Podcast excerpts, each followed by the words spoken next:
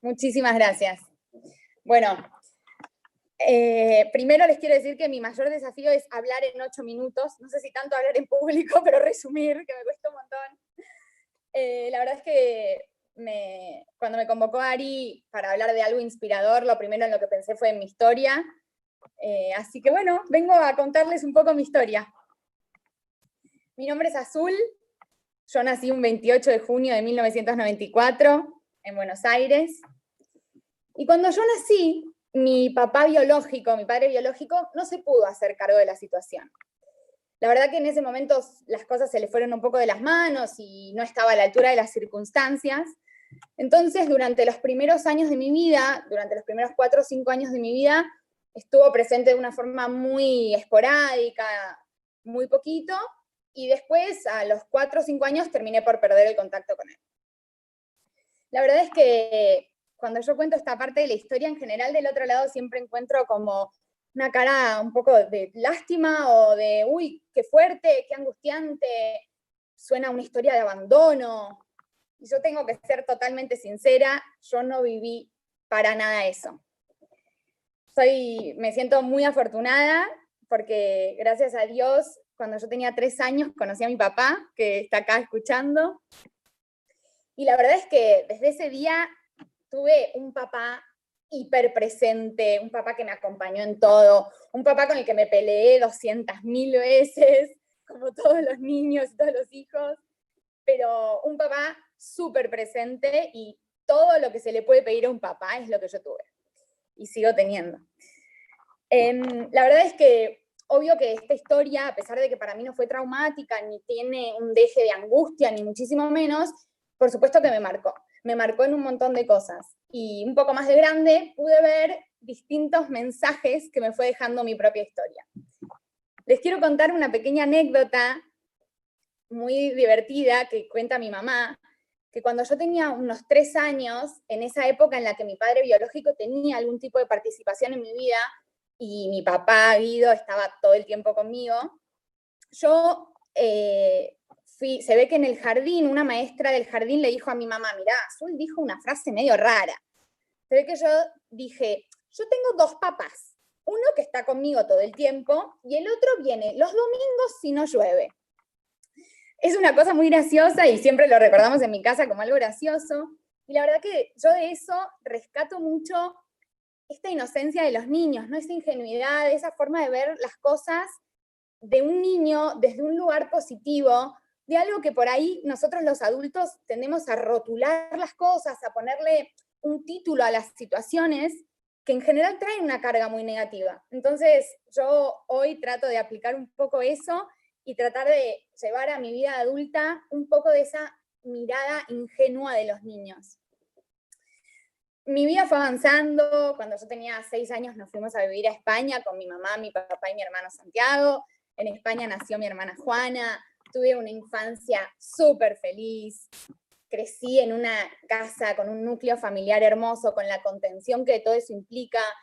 Muy feliz, la verdad. Y por supuesto que a medida que iban pasando los años, cuando fui entrando en una etapa más puber y preadolescente, obvio que me surgían dudas de repente me aparecían algunas preguntas y yo siempre acudía a mi mamá o a mi papá para tratar de entender un poco más. La verdad es que una cosa que tengo que agradecer muchísimo y aprovecho para agradecerlo ahora, que me está mirando mi mamá, es que mi mamá siempre tuvo un mensaje de amor para mí. Mi mamá siempre me decía, tu padre biológico es una persona que te quiere y te quiso siempre muchísimo. Simplemente no estaba a la altura de las circunstancias y no se pudo hacer cargo de la situación. Entonces, de esa positividad de mi mamá, yo siempre me quedé con un mensaje muy positivo. Por eso no tengo un rencor, un remordimiento, y en parte, gran parte gracias a ella. Lo que sí recuerdo en alguna época, alguna cosita así que me molestaba, me acuerdo una vez que en el colegio por alguna actividad todos los chicos llevaron su DNI. Claro, yo en esa época mi DNI figuraba con mi nombre de nacimiento, pero mi vida cotidiana yo la hacía con el nombre Azul Dykes. Entonces, recuerdo tener como un poco de angustia de esconder mi DNI, intentar que mis compañeros no lo vean. Y la verdad es que esa sensación de sentir que como que eso no me identificaba. Gracias a Dios pasó un tiempito y un día, que no me lo voy a olvidar nunca, mi papá me llamó a mi cuarto, a su cuarto, y me dijo, me miró y me dijo, Azulita, vos y yo sabemos que yo soy tu papá. Yo soy tu papá y voy a ser siempre tu papá. Pero ¿te gustaría que sea tu papá también legalmente? Por supuesto que yo contesté que sí y en ese momento iniciamos los trámites de adopción y el cambio de apellido. Y desde ese momento yo tengo un apellido que me identifica, yo tengo un apellido que, del que estoy orgullosa, que, que representa los valores que mi familia me transmitió, que tiene atrás toda una familia enorme a la que yo pertenezco desde que tengo memoria. Y la verdad es que hoy estoy muy orgullosa de tener el nombre que tengo. De esto yo aprendo que no nos conformemos con lo que nos viene dado, ¿no? Como intentar siempre buscar ser la persona que queramos ser, intentar siempre buscar esa persona que nos sentimos tranquilos y conformes de ser, no ser alguien porque nos dijeron que teníamos que ser esa persona. bueno, siguen pasando los años, eh, yo tengo una adolescencia de verdad espectacular, eh, súper enriquecedora, la familia que, de la que vengo y la verdad que de verdad muy feliz, súper idílica, medio de película, parecía una película barata, americana, una familia hermosa, una casa linda. Sinceramente fui muy feliz. La verdad es que cuando nosotros, después nosotros nos volvimos a vivir a Argentina, y cuando tenía alrededor de 17, 18 años, volvimos a vivir a Argentina y se ve que en un momento a mí me agarró un poco de curiosidad y le dije a mi mamá que tenía ganas de reencontrarme con este padre biológico. Y la verdad es que fue, el reencuentro fue espectacular, pero una de las cosas que más me acuerdo es que en uno de esos primeros encuentros con, este señor, mi padre biológico, yo se ve que en un arrebato de como de honestidad brutal, lo miré a los ojos y le dije, gracias. Le dije, gracias. Gracias por haberte ido, gracias por haber dejado ese espacio, gracias por haber dejado ese lugar para que lo llene el mejor papá del mundo. Gracias.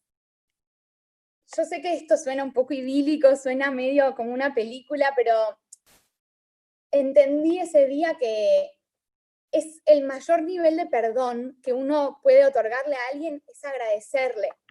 ¿Cuántas veces en nuestra vida nos pasa que la gente nos hace daño, la gente se equivoca, pasan un montón de cosas y muchas veces nos lastiman? Yo los quiero invitar a pensar si la mayoría de esas veces que nos lastimaron, no salimos mejores, no crecimos, no evolucionamos, no sacamos algo positivo, algo enriquecedor de esa experiencia negativa.